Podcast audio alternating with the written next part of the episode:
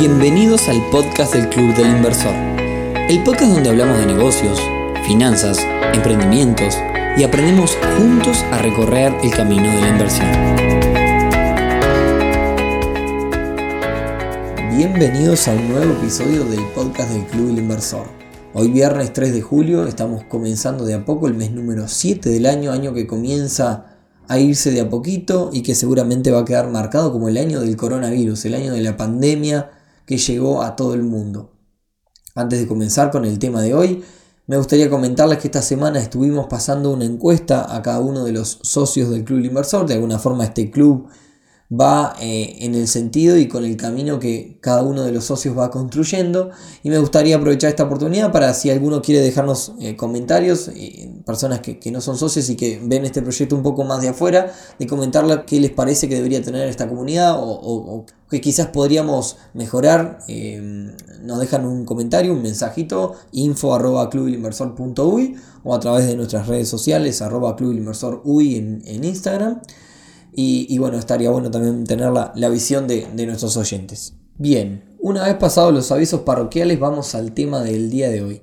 En el día de hoy vamos a hablar de emprendimiento. ¿Y por qué hablar de emprendimiento en un podcast de inversión? La semana pasada estuvimos trazando un mapa de todas las opciones de inversión posibles aquí en Uruguay. Y en el día de hoy vamos a hablar de emprendimiento porque dentro de la categoría de economía real habíamos hablado que es una alternativa invertir en emprendimientos. Y aquí tenemos varias líneas. La primera línea puede ser como inversor ángel, es decir, poner dinero en proyectos que uno estima que pueden llegar a crecer y el día de mañana buscar lo que se llama un éxito, es decir, con el día de mañana cuando ese emprendimiento se venda o se pueda obtener dividendos y ganancias, obtener de, de alguna forma el retorno de nuestra inversión. Por otro lado, tenemos la opción también de comprar un emprendimiento, de comprar la llave de un local, de algo en funcionamiento, que lleva a otras cosas y que también podríamos hacer un episodio entero de cada uno de ellos. Pero en el día de hoy nos vamos a centrar en crear un emprendimiento de cero, es decir, invertir dinero, pero también invertir tiempo. Y vamos a hablar de lo que se le llama el ecosistema emprendedor, por lo menos aquí en el Río de la Plata. Y siempre que me pongo a hablar de emprendimiento, utilizo una frase que me gusta muchísimo. Se las voy a leer y dice, Emprender es convertir una idea en un proyecto que aporte valor a uno mismo y a la sociedad de manera que se consigan unos resultados económicos y sociales sostenibles en el tiempo. Me gusta muchísimo esta frase porque abarca un montón de conceptos que vamos a ir viendo a medida que vayamos hablando del tema. Una de las primeras cosas que deberíamos tener en cuenta es que si buscamos emprender para obtener inversión y crecer generando proyectos de alto impacto, estamos prácticamente obligados a innovar. A innovar y a dar un montón de valor agregado con nuestro emprendimiento. La idea de este episodio entonces es abordar un poco el contexto, las posibilidades que existen hoy para los emprendedores y cómo quizás podríamos arrancar, pero antes me gustaría abordar algunos conceptos básicos, algunos tips en los cuales cada vez que me citan a hablar de, de emprendimiento los menciono. El primero de esos conceptos es la idea. Cualquier emprendimiento que se jacte de serlo y que pretenda ser un emprendimiento con un montón de crecimiento y alto impacto, debería ser posible, debería ser rentable y debería ser necesario. Los tres conceptos a la vez, posible, rentable y necesario. Imaginen tres círculos que se tienen que, digamos, cruzar los tres. Y con esto les pongo un ejemplo, algo que es posible y es rentable y no es necesario podría ser una remera para salir a correr que te sirva jugo naranja. Quizás podría ser posible, rentable, pero quizás no es necesario. Podría ser otro, otro ejemplo de algo rentable y necesario, pero que no es posible. Por ejemplo, en la ciudad aquí de Montevideo, instalar un metro, un subte, un transporte subterráneo en tren. Eso sería rentable, seguramente sería muy rentable sería, es muy necesario, pero no es posible, lamentablemente, levantar toda la ciudad. Por último, algo que sea necesario y sea posible, pero no sea rentable, es, por ejemplo, desarrollar un emprendimiento de huertas orgánicas a domicilio, yendo por todo el país. Solamente si tuviera que cobrarte los gastos de traslado por absolutamente todo el país, ya no me sería rentable.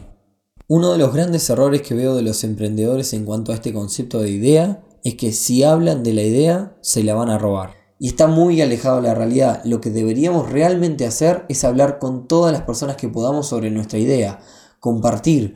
En el compartir vamos a encontrar diferentes percepciones, diferentes puntos de vista de la idea y vamos a poder mejorarla un montón. Además, una idea no deja de ser una idea si no tiene una ejecución. De hecho, una misma idea con diferentes ejecuciones puede resultar en diferentes proyectos. Aquí en Uruguay tenemos el ejemplo de Wow, Groupon y No te la pierdas. Eran tres empresas, son tres empresas, en realidad dos de ellas desaparecieron de aquí del mercado, en la cual juntaban personas para acceder a un mismo servicio de forma más barata, es decir, tenía el concepto de tener, emitir un montón de cupones para muchas personas para poder acceder a un mismo producto o servicio de forma más barata. Y por diferentes ejecuciones que tuvieron, que no viene al caso, solamente una de ellas sobrevivió. Luego de que tengamos nuestra idea bastante aceitada, podemos salir a validarla y deberíamos de poder construir un modelo de negocios. Modelo de negocios que les voy a dejar un link en las notas del programa sobre cómo podemos construirlo. A mí personalmente soy de los que me gusta ir de la idea hacia el negocio lo más rápido posible y en ese sentido hay una estrategia que se llama Lean Startup que proviene de un libro de Eric Rice, luego también les voy a dejar en las notas del programa el nombre del libro y que básicamente lo que dice es yo tengo una idea, salgo a validarla lo más rápido posible, hago una encuesta, hago una web con una landing muy sencilla o también puedo ofrecer muestras gratis ofrecer el mismo producto, si es un producto chico o muy barato. Y luego que pasa una validación y que la validación me dio de que mi, producto o servicio va a caminar, digamos, no espero a tener el mejor producto del mundo para salir a vender, sino que utilizo este concepto que se maneja en el libro de Minimum Viable Product, MVP por sus siglas en inglés, producto mínimo viable, que lo que quiere decir es que uno debería de comenzar con un producto que sea viable y que sea vendible, pero no tiene por qué ser el mejor producto, que el producto se va a ir mejorando. Vamos a poner un ejemplo. Si yo quiero realizar un emprendimiento donde voy a transportar a una persona de un lado A a un lado B, no tengo por qué empezar o esperar a empezar con el mejor auto, con aire acondicionado, con airbag y demás. Podría empezar con una patineta que me traslade a la persona del lado A al lado B. Es un producto viable, porque es un producto que cumple con el objetivo. A esa patineta luego le puedo poner un manillar y un motor y se convertiría en un mejor producto. Es decir, iría sobre la marcha mejorando el producto. Es decir, que me ahorro todo ese tiempo de que uno quizás podría estar mejorando el producto y quizás mejoras el producto por un montón de tiempo y cuando salís pasaste dos años mejorando tu producto, cuando comenzás a vender te diste cuenta que cometiste un error y tenés que arrancar todo nuevo. Y perdiste todos esos dos años. En resumen, entonces, tengo una idea, la valido, creo un mínimo producto viable y arranco. Ese proceso debería ser lo más corto posible, cosa de que si yo me tengo que equivocar muchas veces, no haya pasado demasiado tiempo y no haya perdido motivación. Una vez que arranqué y tengo el, el producto mínimo viable comercializándose, evalúo los resultados, corrijo y sigo siempre comercializando. Pasemos entonces al contexto bajo el cual se puede emprender hoy en día aquí en Uruguay y con algunas pequeñas diferencias también en Argentina. Hablemos entonces del ecosistema emprendedor. Y se le llama ecosistema porque es un grupo de actores en los cuales se alimentan los unos a los otros con un objetivo común. Si tuviéramos que construir un esquema de abajo hacia arriba, allá abajo estaríamos los emprendedores. En el primer nivel encima de los emprendedores estarían las instituciones patrocinadoras, que ahora vamos a ver un poco qué son. Arriba de las instituciones patrocinadoras estarían los entes estatales que nuclean las inversiones en este tipo de emprendimientos. Y luego, en el nivel superior, estaría el gobierno. Quizás por un costadito también podríamos meter a unos cuantos jugadores privados. Hablemos entonces de las instituciones patrocinadoras. Estos son jugadores dentro de este ecosistema, dentro de este esquema, que van a permitir que los emprendedores los van a apoyar y los van a guiar para lograr fondos de las agencias estatales financiadas por el gobierno. Esto está hecho así para que estas instituciones especializadas en apoyar y mentorear a los diferentes emprendimientos puedan hacer de filtro de alguna forma de los fondos no reembolsables que otorgan las agencias estatales. Esto quiere decir que yo, Nicolás, no puedo ir a tocar la puerta de una agencia gubernamental para pedir un apoyo, sino que tengo que ir a través de un patrocinador. ¿Quiénes son entonces estas instituciones patrocinadoras? La mayoría de las universidades privadas y públicas de Uruguay tienen una institución dedicada a emprendimiento, las cuales ofician también como institución patrocinadora ante las agencias del gobierno, también las incubadoras privadas de empresa y también algunos coworks incluso tienen su propia institución patrocinadora ante agencias de gobierno. ¿Cuáles entonces son los requisitos para obtener estos fondos no reembolsables? Que repito, son no reembolsables, quiere decir que no son un préstamo, no tengo que devolverlo. Es tener un emprendimiento innovador, tener un emprendimiento que dé valor agregado, que me diferencie de todo el resto. Por eso dije al comienzo de este podcast que íbamos a entrar en una línea que iba a ser diferente a las demás y que en todo caso íbamos a hablar de los negocios tradicionales en otro episodio. ¿Cuáles entonces son los fondos que podemos llegar a obtener de estas agencias que mencioné a través de las instituciones patrocinadoras? Hay un montón de fondos y diferentes oportunidades, diferentes oportunidades por rubro, pero hay dos grandes fondos por los cuales eh, los emprendimientos van pasando. El primer fondo de, es para validar, para la primera etapa la validación, tiene que estar debidamente justificado y es, por ejemplo, si yo tengo que hacer una prueba en el producto y tengo que gastar, tengo entendido que ahora anda cerca de los 3 mil dólares.